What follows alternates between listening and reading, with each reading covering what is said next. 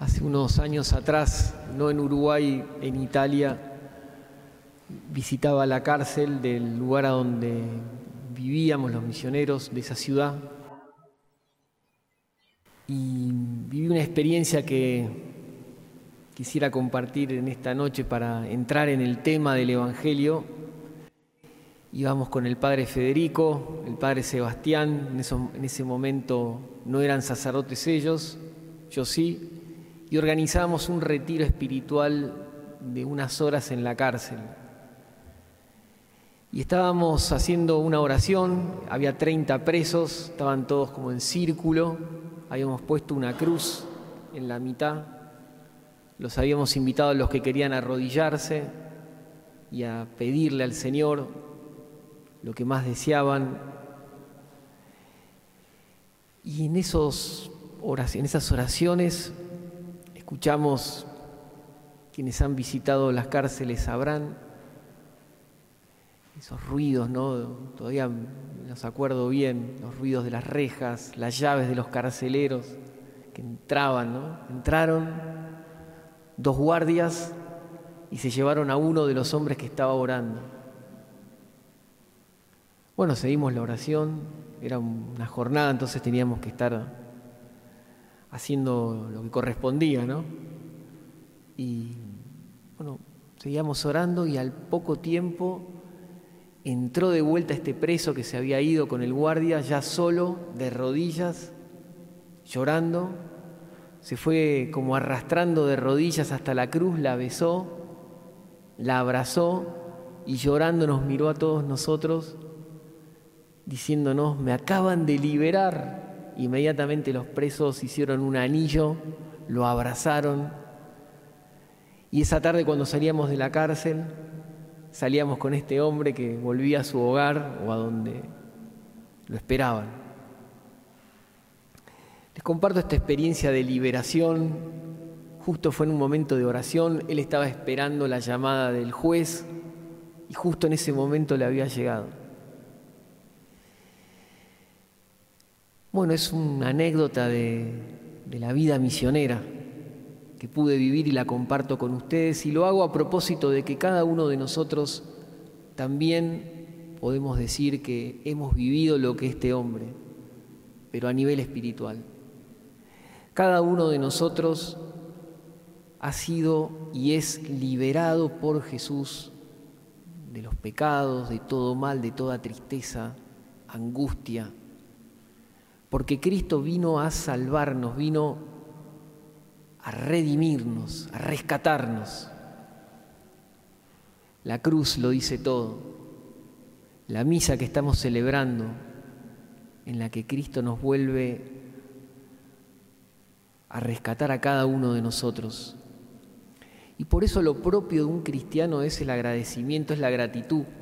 Vivimos de prestado, vivimos gracias a que alguien se ocupó de nosotros, nos liberó, nos rescató lo dio todo por nosotros y nos quiere acompañar cada minuto de nuestra vida para que seamos muy felices. Por eso un cristiano vive en gratitud. Y ese es el tema ya en el que podemos entrar del Evangelio de esta tarde, la gratitud, que está simbolizada en este hombre, en este propietario de la viña que invita a todos a participar,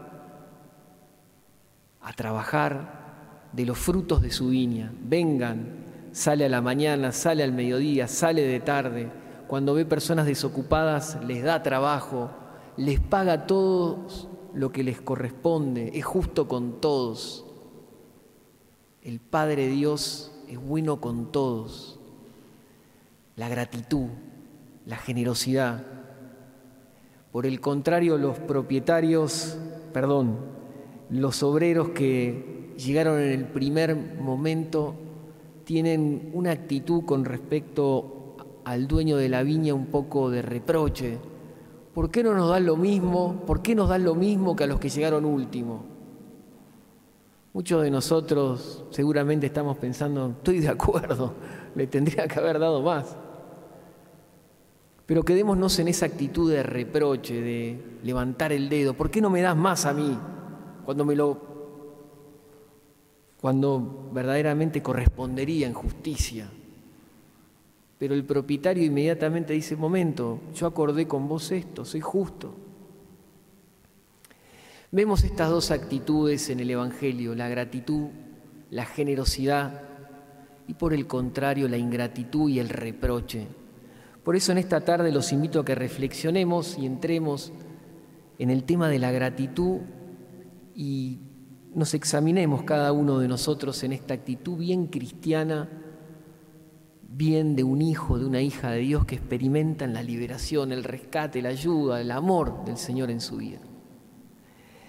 La gratitud es la actitud de saber reconocer los beneficios recibidos y la capacidad de saber exteriorizar con gestos, acciones o palabras el agradecimiento a quien nos ha dado el bien.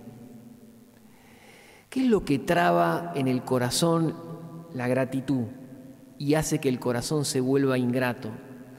Bueno, el egoísmo, el pensar solo en mí que achica los horizontes de la vida, todo termina en mí y por lo tanto la gratitud queda como un poco deslucida. La ceguera espiritual, el no darme cuenta, el, no, el ver pero no mirar, es decir, veo muchas cosas pero no miro en profundidad.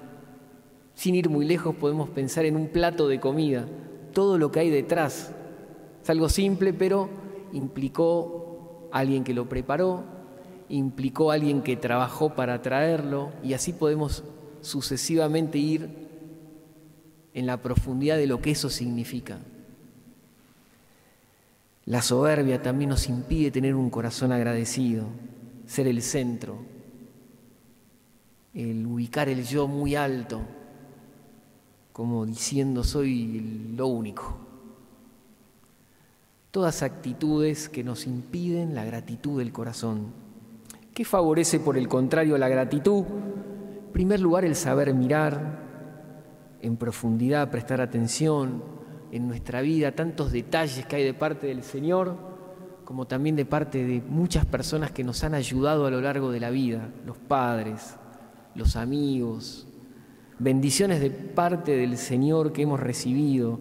Por eso el primer consejo o lo que favorece como actitud la gratitud es el saber hacer memoria de los beneficios del Señor, dejarse sorprender por sus bendiciones en nuestra vida, repasarlas, reflexionarlas.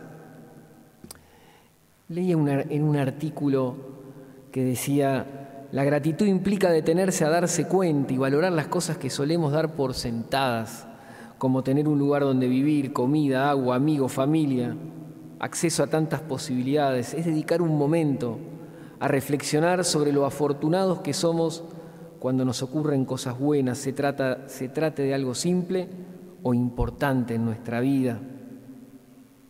Seguía diciendo el artículo, la gratitud da el sentido al ayer, trae paz al presente y crea una visión positiva para el futuro.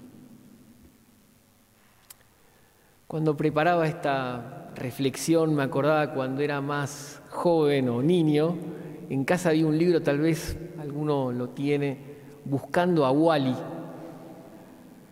entonces me, divertía buscando, es un personaje que aparecía en el medio de un montón de personas, entonces el entretenimiento era ir encontrándolo. Si acá está y acá. Uno, para tener un corazón agradecido tenemos que hacer lo mismo en nuestra vida, es decir, ir para atrás con la memoria, acá estuvo el Señor, acá recibí una bendición, acá una persona pensó en mí y acá y acá y acá. Y así llega la gratitud al corazón, la alegría de tantos beneficios recibidos. Y también favorece la gratitud el saber dar las gracias a los demás, saberse tomar un tiempo para que el agradecimiento salga de la boca, no sé qué, agarrado por los dientes, sino que salga, gracias, saber decir a las personas, que nos han favorecido. ¿Cuáles son los beneficios de la gratitud? En primer lugar, la alegría. Un corazón agradecido está contento. Un segundo beneficio es la paz. El agradecimiento trae paz. el reproche, o como me decían el otro día, el ver el vaso medio vacío, a veces trae negatividad. Está mal, hay que ver las cosas como son, pero, como decíamos al principio, un cristiano parte de un beneficio enorme, que es que el Señor está conmigo, con nosotros. También beneficios de la gratitud son el positivismo, es decir, una persona agradecida está positiva y genera un campo como magnético de positividad. Un testimonio de la Madre Teresa dice, encontré una vez una mujer moribunda en las calles de Calcuta, la traje a nuestro hogar, a nuestra casa. Cuando la acosté, en una pequeña cama me sonrió, tomó mi mano y me dijo una sola palabra, gracias. Luego murió. Me dio mucho más de lo que yo hacía por ella. Me dio su gratitud. La gratitud en el corazón positiviza y genera como un campo magnético de alegría, de paz, de esperanza. Algunos consejos para practicar esta virtud cristiana. En primer lugar, lo hemos dicho de algún modo, hacer la lista de bendiciones, de beneficios recibidos de Dios y también de los demás. Tomar registro del paso de Dios, de la bendición de Dios en mi vida y de los beneficios recibidos de otros. Ayer escuché un testimonio que me impactó varios pero en la jornada Boanerges que hicimos con el programa Cenáculo, verdaderamente estuvo buenísimo el día. Pero una joven habló tan pero tan bien de las bendiciones recibidas gracias al Señor en su vida que me emocionó. Decía, soy hija de Dios, eso es lo más grande que tengo, eso me cambió la vida. Lo decía con la frescura, la fuerza de 19, 20 años. Cristo me salvó con una sonrisa en la cara y cuando terminó le digo, qué, qué alegría hablar del Señor, no, es lo más, me dice.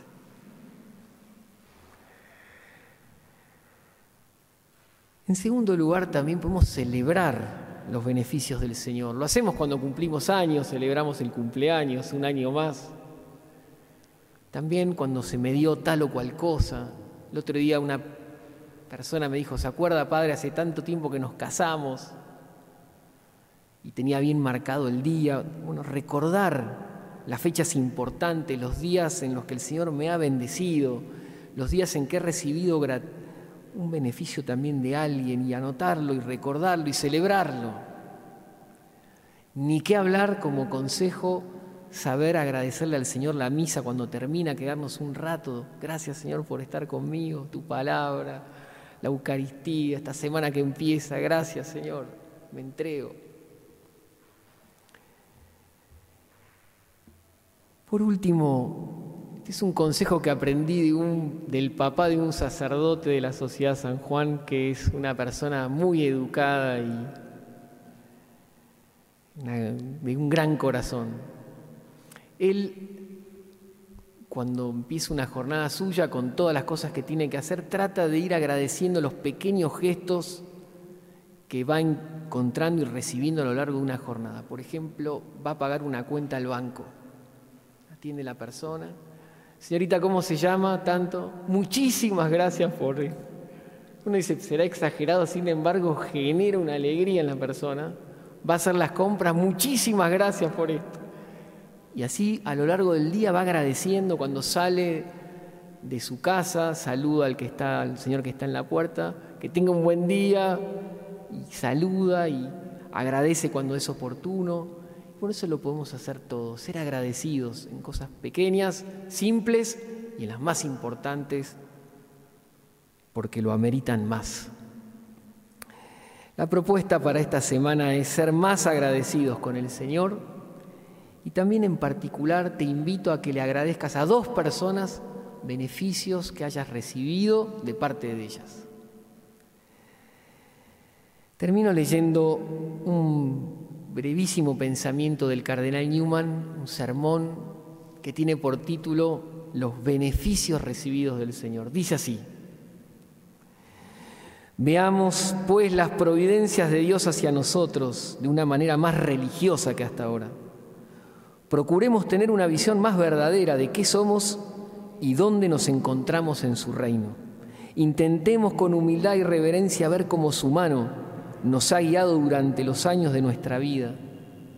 Recordemos con agradecimiento los muchos favores que nos ha concedido en el pasado, los muchos pecados que Él no ha recordado los muchos peligros que nos ha evitado, las muchas oraciones a las que ha respondido, los muchos errores en los que nos ha corregido, las muchas advertencias, las muchas lecciones, la mucha luz, el abundante consuelo que nos ha proporcionado en este momento y en aquel otro.